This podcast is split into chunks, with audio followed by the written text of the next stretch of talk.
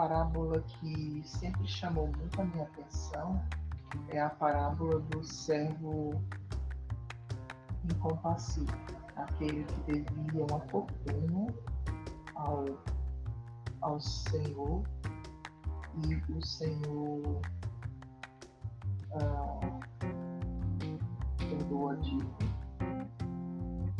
a dívida enorme, e ele chegou diante de outro que devia a ele uma pequena quantia e sufocou o outro, exigindo e cobrando. Né?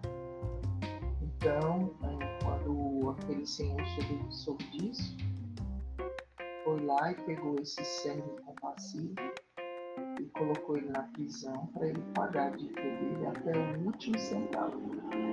Chamava mínima da moeda da época, seis.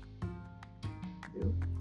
Então, com essa parábola, nós eh, aprendemos, entendemos que nós precisamos estar no ministério de reconciliação, no ministério de, fazer a paz das pessoas com Deus, Jesus, de justificar a muitos, porque foi justamente essa obra de Cristo. Ele não veio para condenar ninguém, pelo contrário, estávamos condenados em nossos queridos pecados, ele veio para mostrar a sua salvação pela sua graça e verdade. Então, apenas o arrependimento é necessário, porque sem arrependimento nós voltamos a fazer as mesmas coisas. Né? Então, se nós não temos arrependimento, devemos pedir a Deus. Mas nós não devemos estar eh, cobrando das pessoas coisas que nem Jesus está cobrando. Jesus é quem conhece o interior de cada um, o nível de maturidade de cada um, quanto cada um suporta. Né? Nós temos que estar estendendo a graça superabundante de Cristo a todas as pessoas, ao máximo possível, porque nós não podemos reter essa graça, essa verdade que há em Cristo Jesus, para todo aquele que crê, todo aquele que invocar o nome do Senhor.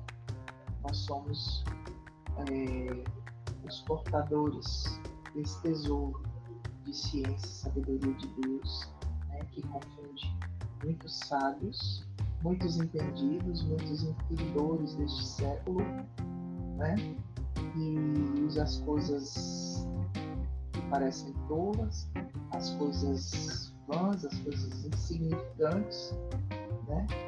Para manifestar o verdadeiro poder de Deus. Então, é, diante dessa parábola do servo incompassível, nós aprendemos que Deus está realmente em busca desses verdadeiros adoradores, que são aqueles dessa forma. De que forma? Na obra. Qual é a obra? a obra é crer. Então, se eu creio para mim, essa minha fé me salva, eu só tenho que ajudar as pessoas a crerem também que todos os seus pecados foram perdoados por Jesus na cruz. Que elas podem ser liberadas de culpa, liberadas das acusações de Satanás, liberadas das exigências infundadas dos homens. Nós temos que estar no negócio de lançar fora o medo das pessoas. Porque a ira futura para aqueles que não estão inscritos. Os que estão inscritos são aqueles que creram, aqueles que invocaram o nome do Senhor, todos serão salvos. Né? Então, é, quem vai ser lançado no lado de fogo? Vai ser lançado no lado de fogo é a morte e o inferno. Né? E aqueles que vão adorar a besta porque não querem se arrepender, porque não querem receber essa graça. Mas a maioria das pessoas, quando elas entendem que elas podem ter sua chance, sua oportunidade, aí quantas chances Deus não nos dá? Né?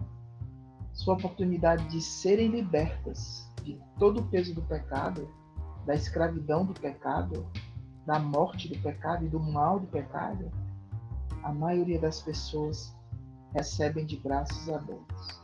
Então nós temos que representar bem nesse ministério, nós temos que representar bem a, a graça de Cristo, que é estendida a todo aquele que crê, independente do que tenha feito, independente da sua condição atual, mas a todo aquele que invocar o nome do Senhor, porque os misericordiosos são os que alcançarão misericórdia. E é impossível, como aquela mulher que derramou-se sobre os pés de Jesus com seu perfume, enxugando os pés de Jesus com cabelo, né? aquela mulher dando tudo de si, amando Jesus profundamente, porque ela tinha tido muitos pecados perdoados. Né? E muitas vezes as pessoas não sabem que seus pecados estão Elas ficam vulneráveis a, a apontamentos de Deus, acusações. Né? Mas é muito importante para a nossa sanidade, tanto física como mental, psicológica, espiritual. É muito importante para a nossa sanidade.